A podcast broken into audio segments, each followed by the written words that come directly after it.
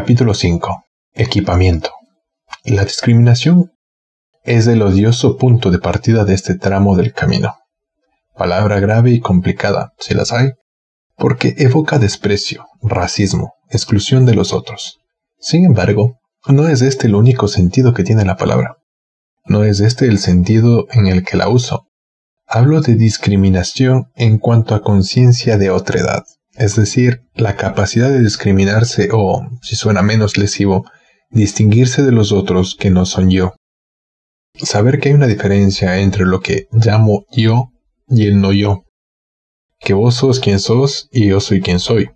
Que somos una misma cosa, pero no somos la misma cosa. Que no soy la misma cosa que vos, que soy otro. Que no soy idéntico a vos y que vos no sos idéntico a mí. Que somos diferentes, a veces muy diferentes. Esto es lo que llamo conciencia de otredad, o capacidad de autodiscriminarse. Y debo empezar por allí, porque así empezó nuestra historia. Nacimos creyendo que el universo era parte de nosotros, en plena relación simbiótica, sin tener la más mínima noción de límite entre lo interno y lo externo. Durante esta fusión, como lo llama Winnicott, mamá, la cuna, los juguetes, la pieza y el alimento no eran para nosotros más que una prolongación indisoluble de nuestro cuerpo. Sin necesidad de que nadie nos lo enseñe directamente, dice el mismo Winnicott, que la capacidad innata de desarrollo y de maduración con la que nacimos nos llevará a un profundo dolor, posiblemente el primero, el darnos cuenta, a la temprana edad de siete u ocho meses, que esa fusión era solo ilusión. Mamá no aparecía con solo desearlo. El chiche buscado no se materializaba al pensarlo. El alimento no estaba siempre disponible. Tuvimos que asumir en contra de nuestro deseo narcisista que entre todo y nosotros había una distancia, una barrera, un límite, materializado en lo que aprendimos después a llamar nuestra propia piel. Aprendimos, sin quererlo, la diferencia entre el adentro y el afuera. Aprendimos a diferenciar entre fantasía y realidad. Aprendimos a esperar y, por supuesto, a tolerar la frustración. Pasamos del vínculo indiscriminado e ilusoriamente omnipotente a la autodiscriminación y el proceso de individuación. Una vez que puedo separarme, comienzo progresivamente a construir lo que los técnicos llaman mi identidad, el self, el yo. Aprendo a no confundirme con el otro, a no creer que el otro siente o debe sentir necesariamente igual que yo. Los demás no piensan ni deben pensar como yo, que el otro no está en este mundo para satisfacer mis deseos ni para llenar mis expectativas. Discriminado, confirmo definitivamente que yo soy yo y vos sos vos. Recién entonces puedo avanzar en este tramo para tomar la dirección del autoconocimiento. Y digo tomar la dirección, no conquistar. Porque saber que vos no sos yo y que yo no soy vos, no alcanza para saber quién soy. La autodiscriminación es necesaria, pero no es suficiente. Para esto necesitamos acceso al autoconocimiento. El autoconocimiento consiste, sobre todo, en ocuparme de trabajar sobre mí para llegar a descubrir, más que construir, quién soy. Tener claro cuáles son mis fortalezas y cuáles son mis debilidades, qué es lo que me gusta y qué es lo que no me gusta, qué es lo que quiero y qué es lo que no quiero. El conócete a ti mismo es uno de los planteos más clásicos y arquetípicos de los pensadores de todos los tiempos. El asunto, de por sí desafiante, es de verdad muy difícil y está en el origen de una gran cantidad de planteos filosóficos, existenciales, morales, éticos, antropológicos, psicológicos, etc. Tomar conciencia de quién soy es, para mí, el resultado de una desprejuiciada mirada activamente dirigida hacia adentro para poder reconocerme. Este reconocimiento de quién soy adquiere aquí el sentido de saberse uno mismo, no el de las cosas que pienso o creo que soy, porque hay una diferencia importante entre creer y saber. Pensemos. Si digo, yo creo que mañana vuelvo a Buenos Aires. Necesariamente estoy admitiendo que pueden pasar cosas en el medio que acaso algo me lo impida.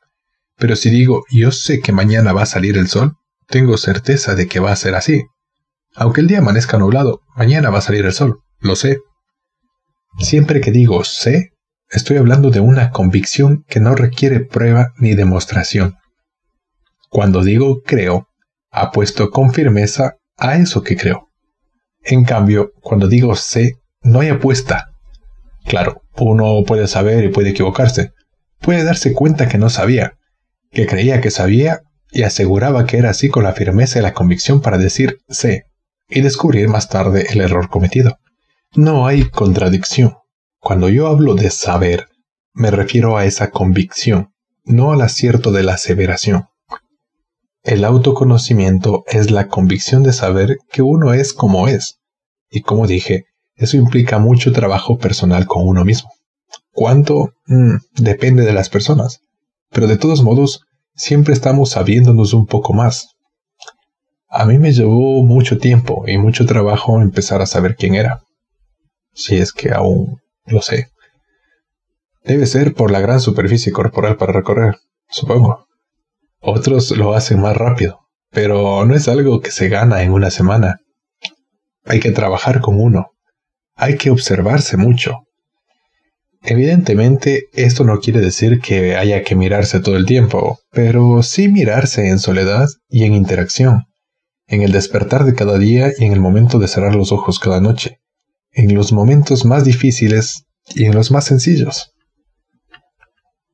Mirar lo mejor y lo peor de mí mismo, mirarme cuando me miro y ver cómo soy a los ojos de otros que también me miran, mirarme en la relación con los demás y en la manera de relacionarme conmigo mismo. Misteriosamente, para saber quién soy, hace falta poder escuchar. Uno puede mirarse las manos, el dorso y el anverso. Uno puede, con un poco de esfuerzo, mirarse los codos o los talones, algunos la planta del pie. Pero hay partes de uno que nos definen, como por ejemplo la cara, que nunca podremos ver a ojo desnudo. Para verla necesitamos un espejo, y el espejo de lo que somos es el otro. El espejo es el vínculo con los demás. Cuanto más cercano y comprometido es el vínculo, más agudo, cruel y detallista el espejo.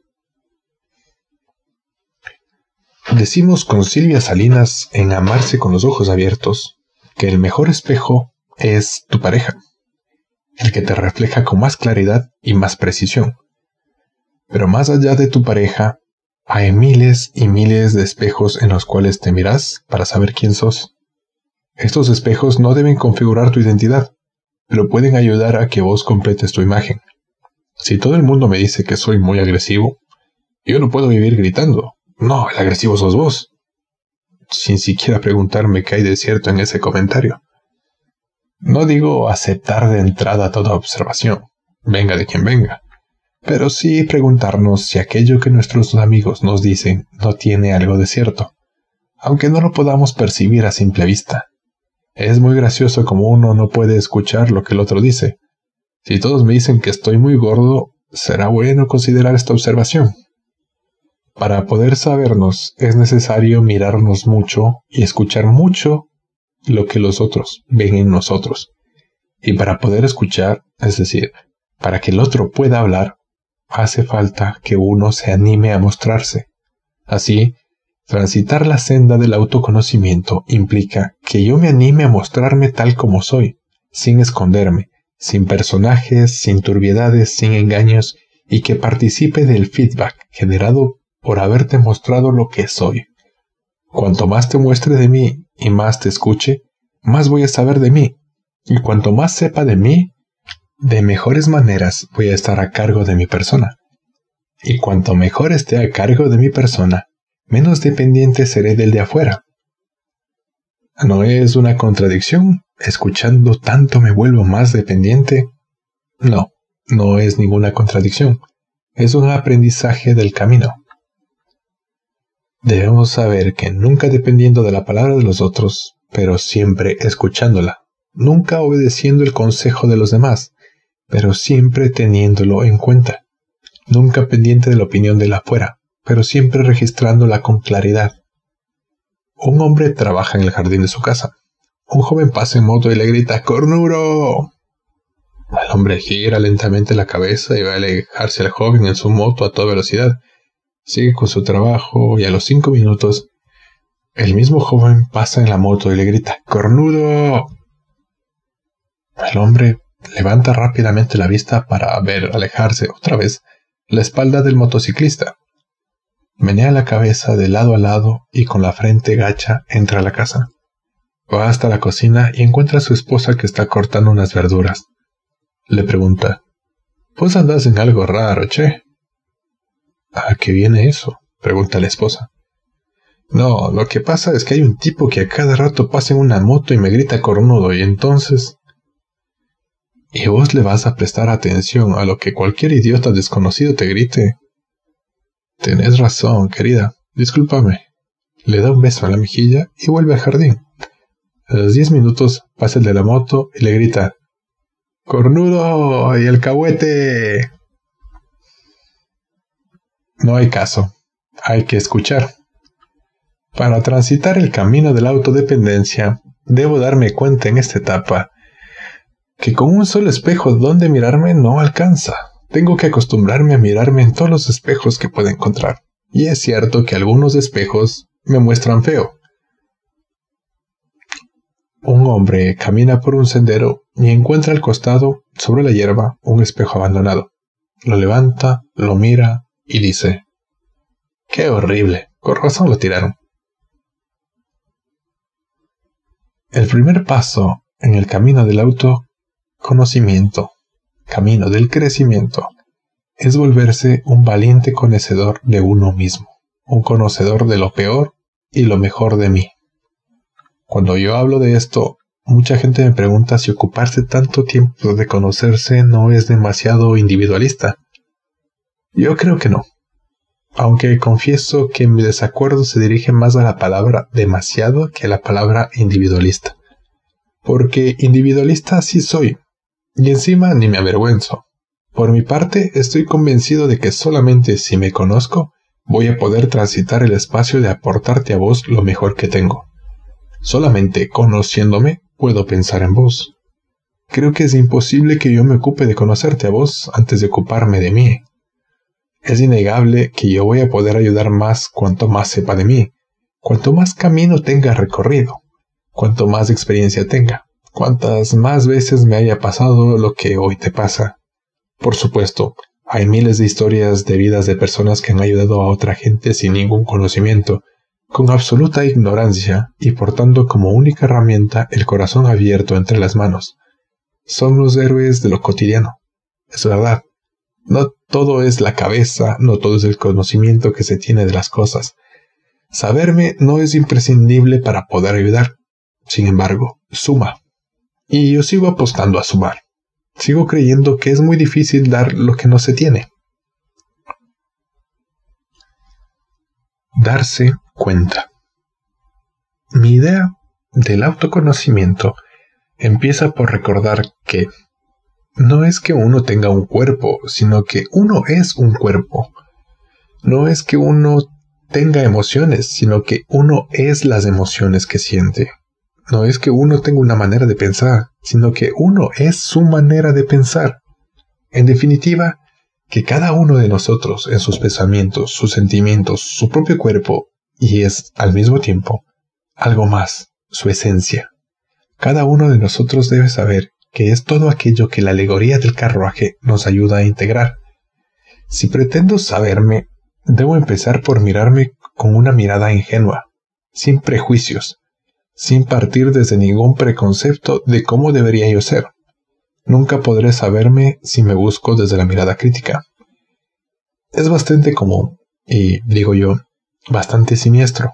Analizar nuestras acciones y pensamientos con frases del estilo ¡Qué tarado que soy! Tendría que haberme dado cuenta.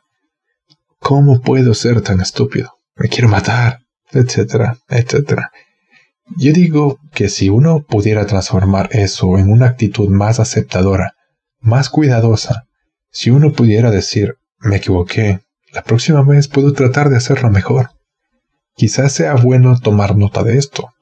Lo hice demasiado a la ligera, mi ansiedad a veces no me sirve. De aquí en adelante voy a buscar otras alternativas. entonces los cambios serían paradójicamente más posibles. Nadie hace un cambio desde la exigencia, nadie se modifica de verdad por el miedo, nadie crece desde la represión. Qué bueno sería dejar de estar ahí criticones y reprochadores. Este es el único camino porque en realidad yo voy a tener que estar conmigo por el resto de mi vida, me guste o no. Corta o larga, mucha o poca, es mi vida. Voy a tener que estar a mi lado. La palabra amigo se deriva de la suma de tres monosílabos ame-kun, aquel que está al lado, conmigo. Qué buena sería enrolarnos en esa lista.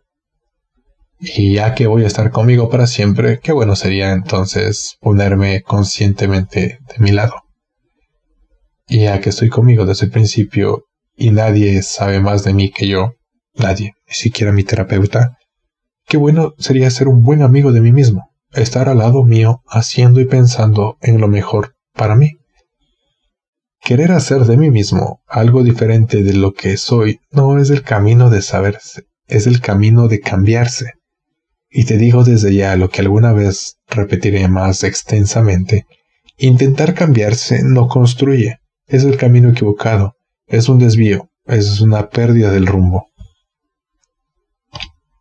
El camino de saberse empieza en aceptar que soy este que soy y trabajar partiendo de lo que voy descubriendo para ver qué voy a hacer conmigo, para ver cómo hago para ser mejor yo mismo, si es que me gusta ser mejor, pero sabiendo que está bien ser como soy. Y en todo caso, estará mejor si puedo asistir a ese cambio. A veces el cambio es explorar una ruta que nadie antes ha recorrido. Permítame poner como ejemplo mi propia experiencia en un área quizás poco trascendente, pero que me servirá como ejemplo. En mi propio camino de autoconocimiento me di cuenta que la gente se fastidiaba conmigo cuando yo no sabía contestar a la simple pregunta ¿A qué te dedicas? No me sentía cómodo diciendo médico, ni psiquiatra, ni psicoanalista, ni psicoterapeuta, así que descartaba todos esos calificativos. Si bien tengo título de médico, un médico es alguien que cura a la gente, y hace mucho comprendí que, por lo menos yo, nunca curé a nadie. Cuanto mucho alguien se curó a sí mismo al lado mío. Psiquiatra ya no soy, porque un médico psiquiatra es alguien que se dedica a trabajar con enfermedades psiquiátricas y si bien me entrené en la especialidad y trabajé durante más de 10 años en hospitales e instituciones psiquiátricas como médico de planta, hace mucho tiempo que ya no lo hago. Psicoanalista nunca llegué a ser porque en ningún momento apoyé mi trabajo en esa escuela, el psicoanálisis. Psicoterapeuta podría ser, pero tampoco me dedico a hacer todo el tiempo psicoterapia. Y encima la palabra terapeuta se refiere a la atención de los enfermos y yo trabajo más tiempo con pacientes sanos que con enfermos que sufren. ¿Qué hacer? Mirar, mirarme, darme cuenta que aquello que yo sabía de mí no se correspondía con ninguna profesión que yo conociera, y aceptar que no podía definir mi trabajo con algunas de las palabras mencionadas, que los demás se ocupaban de colgar de mí, pero escuchaba su reclamo y su necesidad de saber a qué me dedicaba.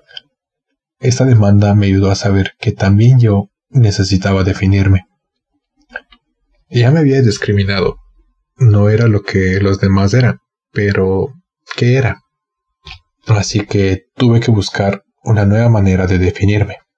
Y la encontré. Ayudador profesional. Lo de ayudador por la ayuda y lo de profesional porque estoy entrenado para el trabajo y cobro por hacerlo. No tiene que ver con ninguna otra cosa, no es porque profese alguna doctrina, sino porque, dicho en buen romance, de eso vivo. Algunos colegas critican mi definición porque opinan que la palabra ayudador no suena muy formal. Ellos también se discriminan de mí. ¡Bravo! Y la verdad es que no es una opinión tan errada, sobre todo en la medida en que yo me ocupo arduamente de no ser formal. Por otra parte, aunque a la gente no le guste, a mí me parece hermosa la palabra ayudador. Creo que tiene mucho que ver con mi postura sobre el sentido de trabajar en salud mental. El modelo gestáltico de terapia fue inventado por Fritz Perls. Al principio de su carrera, Perls empezó diciendo que él no podía curar a los pacientes y que, en lugar de la curación, él solamente podía ofrecerles el amor, que todo lo demás lo tenían que hacer solos.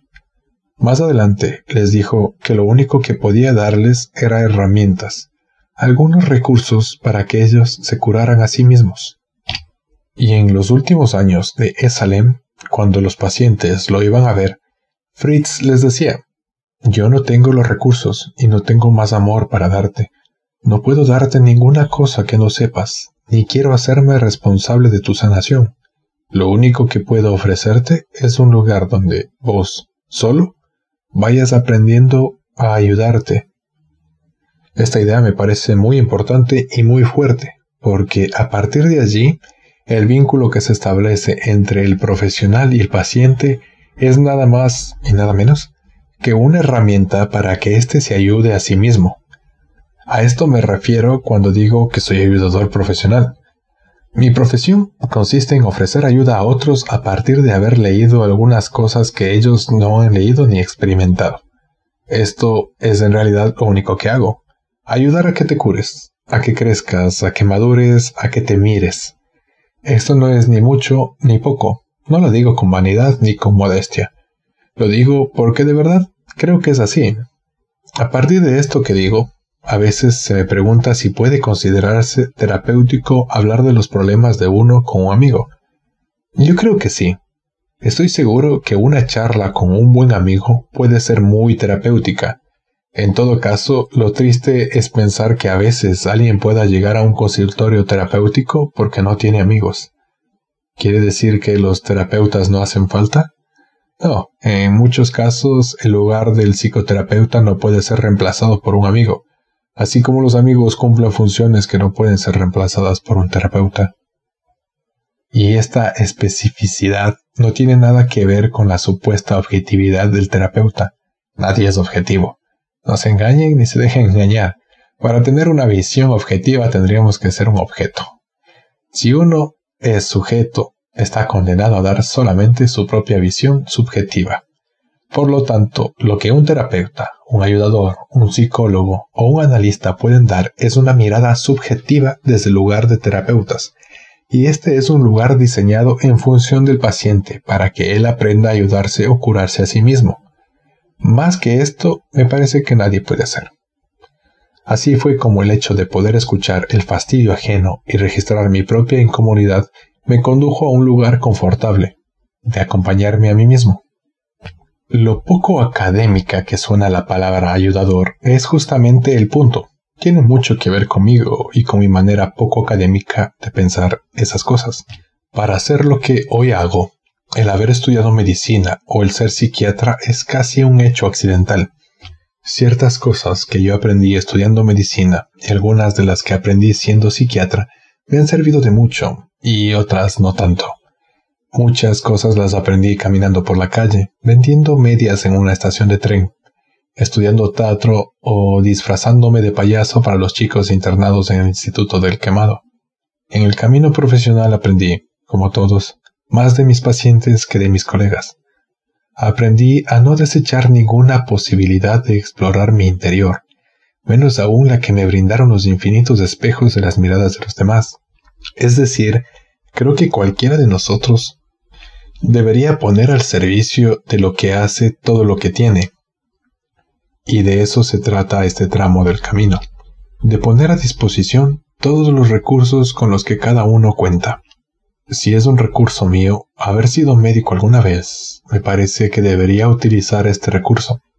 Si es un recurso mío haber estudiado teatro algún día para poder hacer esta cosa histriónica de contar un cuento, sería bueno que yo lo usara. Si es un recurso mío haber viajado por algunas provincias del interior, haber hecho campamento o haber vivido en algún momento en un kibutz, seguramente es bueno para mí utilizar estos recursos para poder transmitir lo que he aprendido. No hay que desechar lo aprendido por no estar conformes hoy con la situación vinculada a ese aprendizaje. Por ejemplo, si adquiriste tu capacidad de convencer a otros cuando eras vendedor, y hoy no trabajas como vendedor la capacidad adquirida la puedes usar para otras cosas que hoy te interesen. más allá de ser o no vendedor. Por ejemplo, para conseguir que tus alumnos comprendan mejor el difícil punto de la materia que estás explicando. Es increíble cómo muchas personas reniegan de algunos recursos que tienen porque están enojadas con el tiempo, la circunstancia o el lugar donde los aprendieron. Simplemente no quieren utilizarlos. Si aprendieron a jugar al tenis con fulana y ahora están peleados con fulana, entonces no juegan más al tenis. ¡Qué ridículo! En cuanto a las parejas, ocurre lo mismo. Pirulo se separa en una situación conflictiva, entonces resulta que todo lo que aprendió y consiguió en esa relación de pareja ahora lo abandona. Quiere deshacerse de ello como si por haberlo aprendido en esa situación ahora ya no le pudiera servir. Estas personas no se dan cuenta que los recursos internos son justamente eso, internos, y por ende le pertenecen a cada uno. Un señor va a visitar a un sabio y le dice, yo quiero que me enseñes tu sabiduría, porque quiero ser sabio. Quiero poder tomar la decisión adecuada en cada momento. ¿Cómo hago para saber cuál es la respuesta indicada en cada situación? Entonces el sabio le dice, en lugar de contestarte, te voy a hacer una pregunta. Por una chimenea salen dos señores, uno de ellos con la cara tiznada y el otro con la cara limpia. ¿Cuál de los dos se lava la cara? Eh, bueno, es obvio, dice el hombre. Se lava la cara el que la tiene sucia. Y el sabio le contesta, No siempre lo obvio es la respuesta indicada. Anda y pensa. El hombre se va, piensa durante quince días y regresa contento para decirle al sabio, Qué estúpido fui. Ya me di cuenta, el que se lava es el que tiene la cara limpia, porque el que tiene la cara limpia ve que el otro tiene la cara sucia y entonces piensa que él mismo también la tiene sucia. Por eso se lava. En cambio, el que tiene la cara sucia ve que el otro tiene la cara limpia y piensa que la de él también debe estar limpia. Por eso no se lava. Muy bien, agrega el sabio. Pero no siempre la inteligencia y la lógica pueden darte una respuesta sensata para una situación. Anda y pensa. El hombre regresa a su casa a pensar. Pasados quince días vuelve y le dice al sabio, Ya sé, los dos se lavan la cara. El que tiene la cara limpia al ver que el otro la tiene sucia, cree que la suya también está sucia y por eso se lava. Y el que tiene la cara sucia al ver que el otro se lava la cara, piensa que él también la tiene sucia y entonces también se la lava. El sabio hace una pausa y luego añade, no siempre la analogía y la similitud te sirven para llegar a la respuesta correcta. No entiendo, dice el hombre. El sabio lo mira y atentamente le dice, ¿Cómo puede ser que dos hombres bajen por una chimenea, uno salga con la cara sucia y el otro con la cara limpia? La mayor parte de las veces, para encontrar la respuesta correcta, lo único que hace falta es el sentido común. Y es el sentido común el que sin lugar a dudas nos grita desde nuestro yo interno más sabio, utiliza todo lo que tenés para redoblar tu posibilidad de llegar donde querés. A todo esto que tenemos lo llamo recursos. Así como el curso de un río es el lecho por el que el río corre, el curso de una vida es el camino por el que esa vida transcurra. Desde este punto de vista, toda herramienta que permite tomar el curso recuperar el rumbo, reencontrar el camino o encontrar nuevas salidas ante las situaciones a resolver es un recurso. En nuestra vida nos encontramos con obstáculos que nos impiden el paso. Si uno quiere seguir avanzando, va a tener que despejar el camino para continuar por él, o encontrar otro curso para seguir. Es interesante asociar el término recurso con el verbo recurrir porque de verdad es una asociación que mucha gente no puede hacer fácilmente. Un recurso es un elemento interno o externo al cual nosotros recurrimos. Es tomar de nuestra reserva la herramienta guardada para lograr un fin determinado, que puede ser disfrutar algo, solventar una dificultad, traspasar un obstáculo, encontrarse de cara con una situación, solucionar un problema. Un recurso es toda herramienta de la cual uno es capaz de valerse para hacer otra cosa, para enfrentar, allanar o resolver las contingencias que se nos puedan presentar. En cierto modo, la mayoría de las herramientas nos vienen dadas, están disponibles. Sin embargo, algunas otras hay que fabricarlas. Una de las diferencias entre los animales superiores y el hombre es la capacidad excluyente de éste de fabricar algunas herramientas utilizando otras herramientas. Un mono puede agarrar un palo para cazar algunas hormigas. Una paloma puede valerse de ramas para hacer un nido. Pero lo que ningún animal puede hacer es fabricar una herramienta a partir de otra. Hay muchos tipos de herramientas. Algunas sirven para muchos fines y otras son muy específicas. Algunas son simples y rudimentarias, y otras extremadamente sofisticadas y difíciles de describir. Algunas están siempre disponibles y otras hay que salir a conseguirlas. Hay, por fin, algunas herramientas que se pueden usar intuitivamente desde la primera vez que uno las descubre. Sin embargo, hay otras que habrá que aprender a utilizarlas. Yo puedo tener una herramienta, pero si no sé usarla, no me sirve. ¿Cómo podría servirme de una sierra eléctrica si no sé cómo se prende, cómo se usa, cómo se manipula? Lo más probable es que me lastime, que en lugar de hacer una cosa en mi beneficio, haga algo que me perjudique. Estas herramientas pertenecen a dos grandes grupos, recursos externos y recursos internos. Ya hemos visto que desde muy pequeños hemos sido forzados a aprender qué es adentro y qué es afuera. No obstante, la mayoría de los pacientes que visitan un consultorio terapéutico sobreviven a un cierto grado de falta de conciencia en este punto, y la consecuencia es nefasta.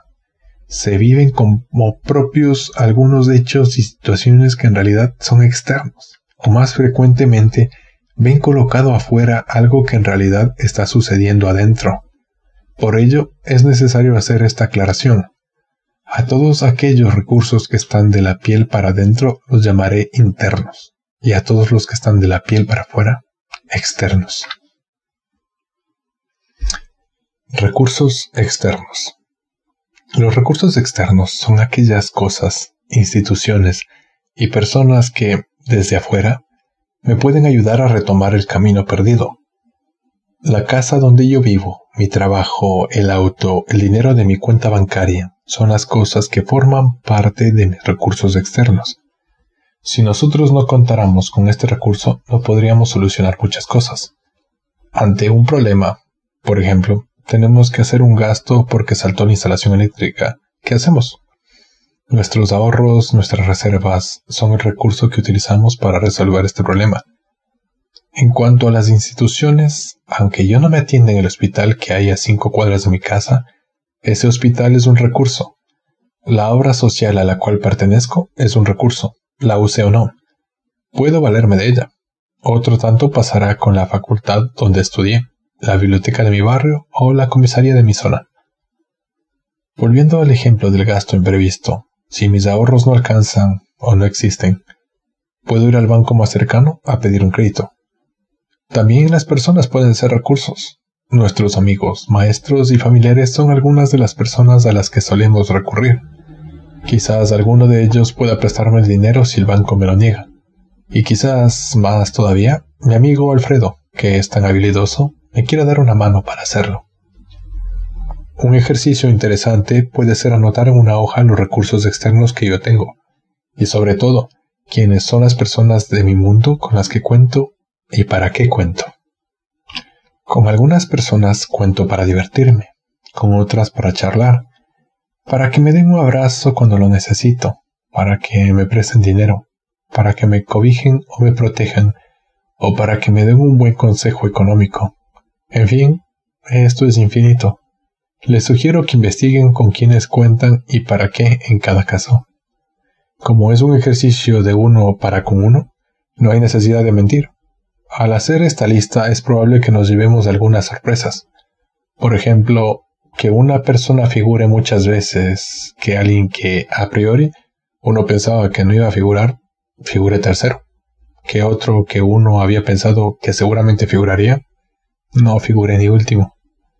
A veces es necesario tener el coraje de pedir ayuda a alguien que representa un recurso externo.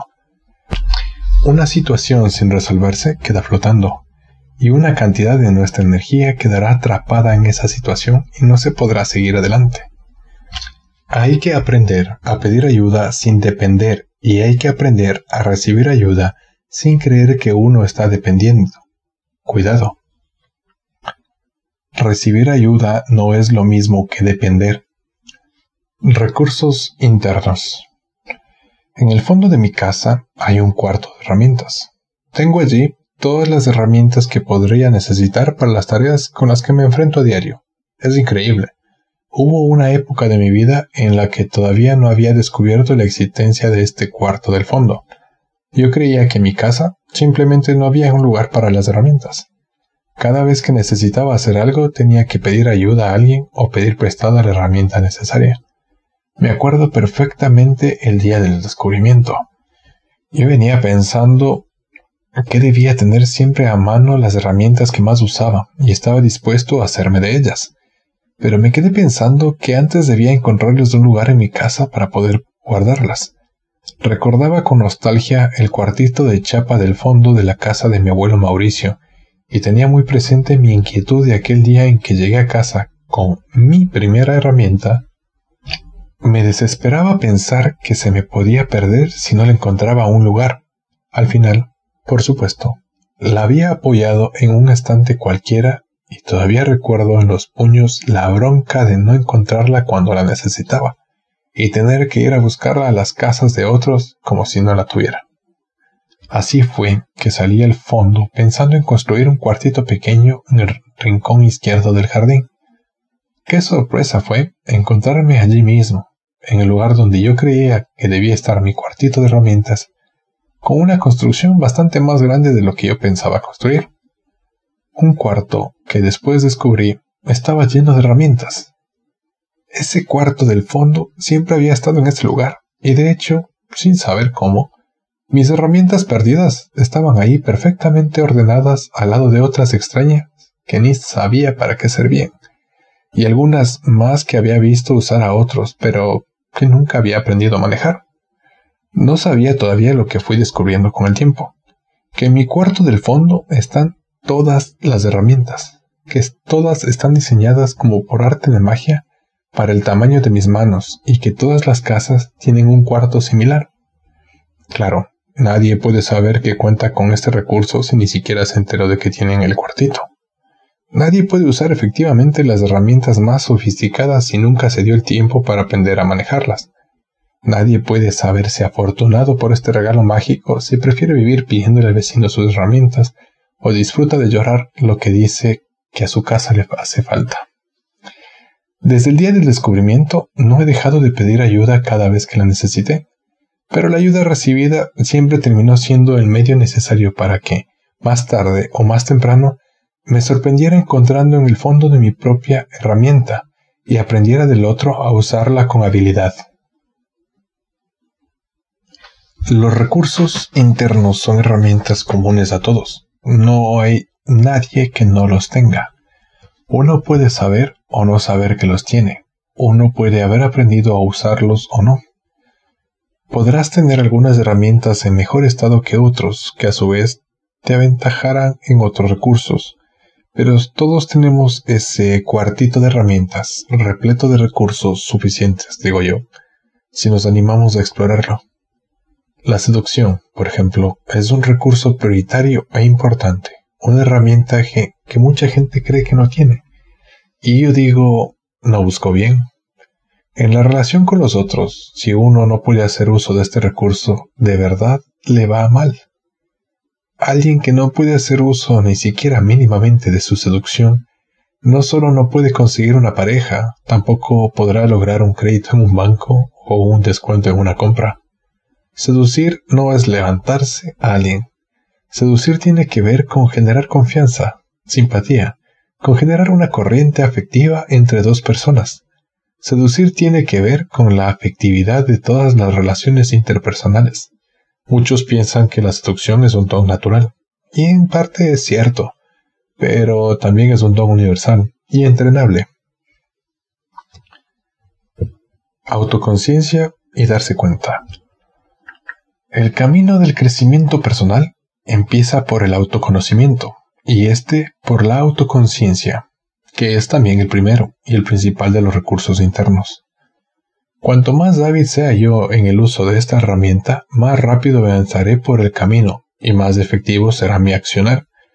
Pero uno va aprendiendo que hay herramientas que se combinan, recursos que se suman y optimizan.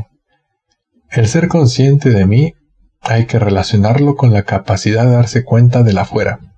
Es decir, si yo no puedo darme cuenta de lo que está pasando, no puedo hacer ninguna evaluación, no puedo razonar. No puedo hacer ningún pronóstico. No puedo elaborar la acción que a mí me conviene realizar. Cuentan que había un papá que tenía un hijo que era un poco tonto. Llama al hijo y le dice, vení para acá, anda a este almacén y fíjate si yo estoy ahí.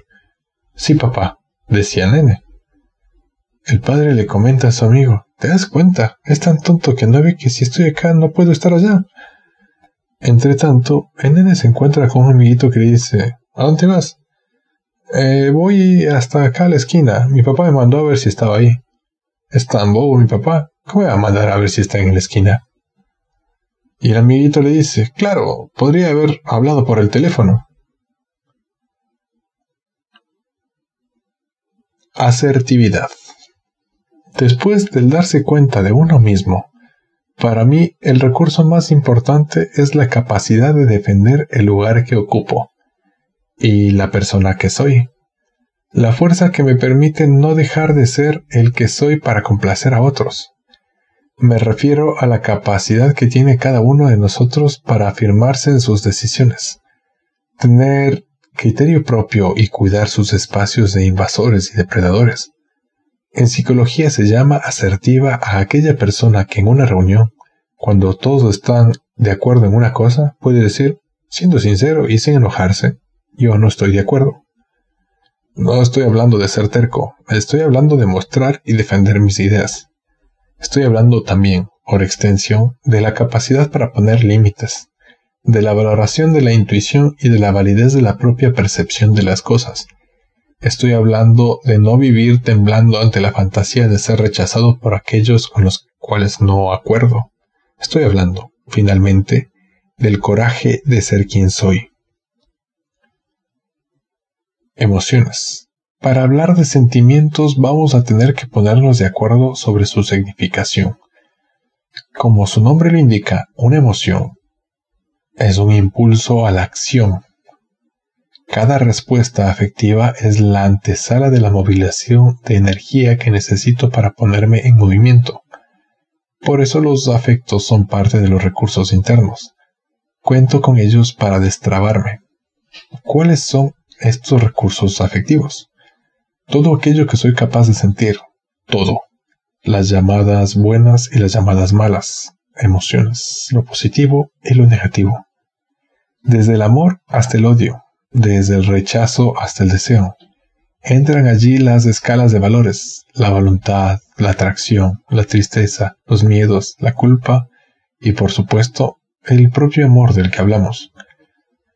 Cuando yo estudiaba la Biblia con el rabino Mordejai Ederi, él solía llamarnos la atención sobre algunas aparentes contradicciones en el texto sagrado, esto es, pasajes en los cuales se decía una cosa y pasajes que más adelante podrían decir, o literalmente decían, otra distinta. Mordejai siempre aludía a que estas contradicciones estaban hechas a propósito para poder mostrar algo. Recuerdo que él citaba un pasaje bíblico que dice, solo se puede amar a aquello que se conoce, y otro que establece solo se puede conocer aquello que se ama. Y lo peor de todo es que ambos son lógicos y consistentes. La pregunta que Mordejai nos instaba a hacernos era obvia. ¿Cómo es? ¿Primero se conoce y después se ama? ¿O primero se ama y después se conoce? Aprendimos de su mano que esta contradicción quizás esté allí para indicar que ambas cosas suceden al mismo tiempo, porque uno conoce y ama al mismo tiempo, y cuanto más conoce, más ama, y cuanto más ama, más puede conocer. Dicho de otra manera, no puedo amar algo que no conozco y no puedo conocer algo que no amo. El amor es en sí mismo un camino que habrá que recorrer de principio a fin, pero por ahora Solo quiero establecer la necesidad de saber que necesito de mi propia capacidad afectiva para darme cuenta del universo en el que vivo. ¿Cómo podría tener ganas de tomarme el trabajo y correr los riesgos de salir a conocer el mundo si no me sintiera capaz de amarlo? Ya dijimos que es un recurso, es una herramienta interna que nos permite retomar el camino. El amor es entonces una herramienta privilegiada para conectarme con el deseo de seguir el curso. Las emociones se sienten más allá de lo que a uno le guste o no sentirlas, más allá de que quiera sentirlas con más fuerza o menos fuerza, más allá de la propia decisión. Sin embargo, si bien no puedo ser dueño de mis sentimientos, sí puedo ser dueño de lo que hago con mis propios sentimientos, adueñarme de ellos, y ese adueñarme responsablemente de lo que siento quizás sea la verdadera herramienta. Hazte cargo de lo que sientes. Aceptación. Si uno va al diccionario, conformar quiere decir adaptarse a una nueva forma y también adoptar una cosa, la forma de otra. Digo yo, entonces, que conformarse debe tener para nosotros también dos significados, uno fuerte y constructivo y otro oscuro y destructivo.